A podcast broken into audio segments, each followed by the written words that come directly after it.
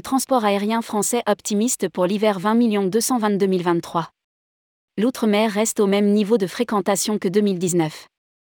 La FNAM, Fédération nationale de l'aviation et de ses métiers, faisait vendredi son point traditionnel avant chaque saison.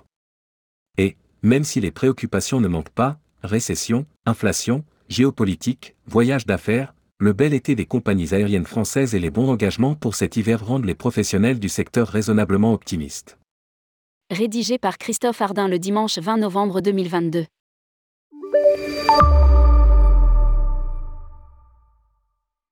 C'est un nouveau président de la FNAM soulagé, en la personne de Pascal de Isaguirre qui s'est exprimé ce vendredi lors de la conférence de presse de la FNAM organisée dans ses locaux parisiens. Soulagé d'être sorti de l'épisode Covid mais aussi par des engagements et des remplissages qui restent dynamiques pour les mois à venir.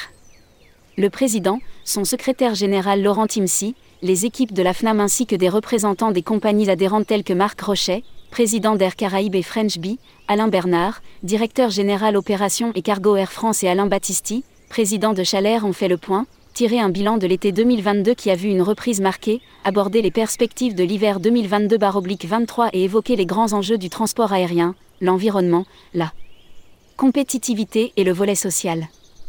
Un bel été et au-delà surtout pour l'outre-mer c'est Alain Battisti, dirigeant de la compagnie Chalair et ancien président de la FNAM ayant passé récemment le relais qui a dressé le bilan de l'été 2022, un bel été, selon ses mots et d'une manière générale en considérant le traumatisme des dernières années. Une embellie certes, mais avec un mois d'août 2022 à 87,5% du trafic par rapport à 2019.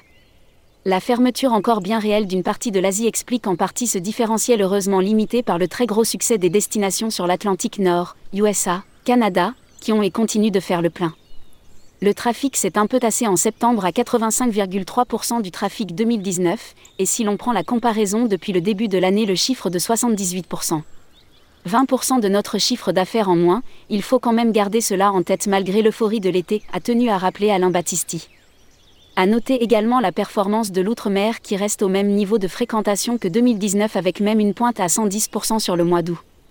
Côté aéroport, les performances sont plutôt bonnes avec cependant une alerte sur des pannes de trafic, comme à Marseille et surtout Bordeaux qui a cette année perdu 1,5 million de passagers. Moins de trafic business en France et en Europe. Sur l'analyse détaillée de la clientèle, les voyageurs affaires sont de retour sur l'Amérique du Nord mais beaucoup moins en Europe ainsi que sur le national. Plusieurs raisons à cela une anticipation de la récession économique, les politiques RSE qui sont appliquées par les entreprises, et également les changements de mode de communication avec notamment le développement des visio-conférences. À terme, et si ces tendances persistaient, Alain Battisti s'est interrogé sur les conséquences de ces phénomènes qui pourraient conduire à des reconfigurations de l'offre sur le domestique et une modification de la structure de revenus qui pourrait impacter le long courrier sur un certain nombre d'axes.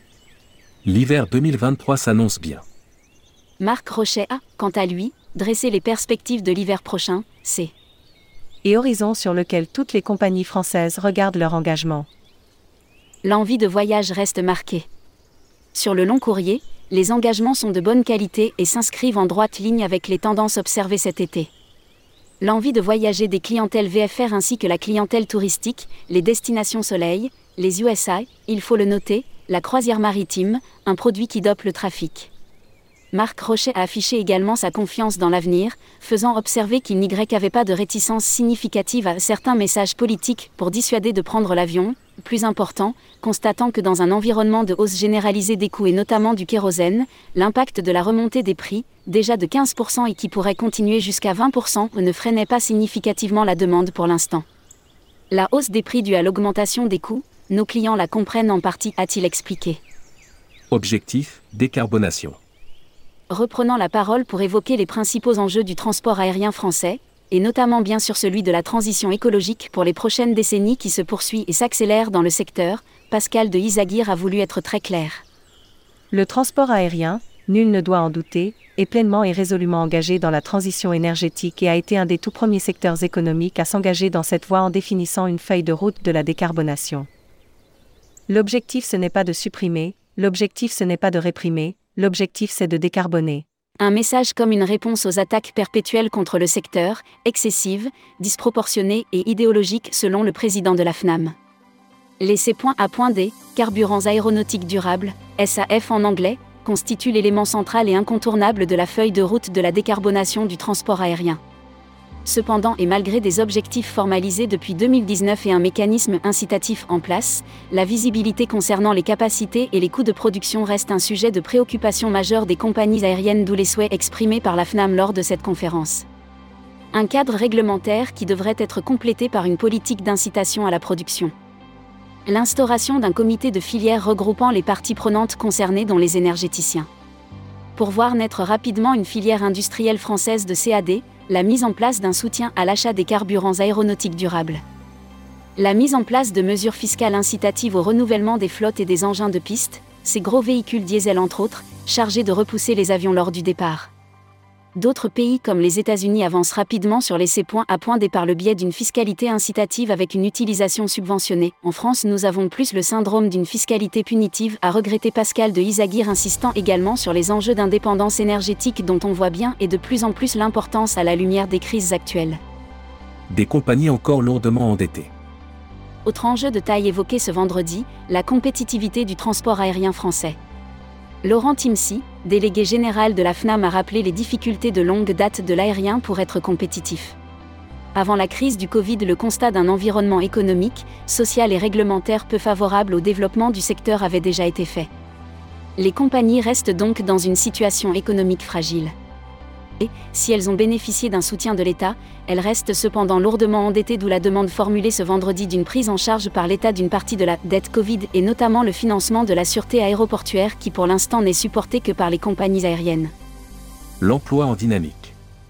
Malgré sa fragilité et grâce au très fort rebond post-Covid, l'emploi est en dynamique dans le secteur. 2500 postes seront à pourvoir en 2023 tous métiers confondus, au sein des compagnies aériennes, de l'assistance en escale et des aéroports a précisé Hélène Clavé, déléguée générale et adjointe affaires sociales qui a également annoncé des actions de financement à hauteur des 1 M euros pour promouvoir l'attractivité du secteur, enjeu essentiel pour la branche. Une plateforme métier pour donner de la visibilité sur les métiers de l'aérien sera prochainement développée et les compétences des salariés seront renforcées en déployant des actions de formation certifiantes dans les métiers de la relation client, de la piste, du management et de l'éco-responsabilité.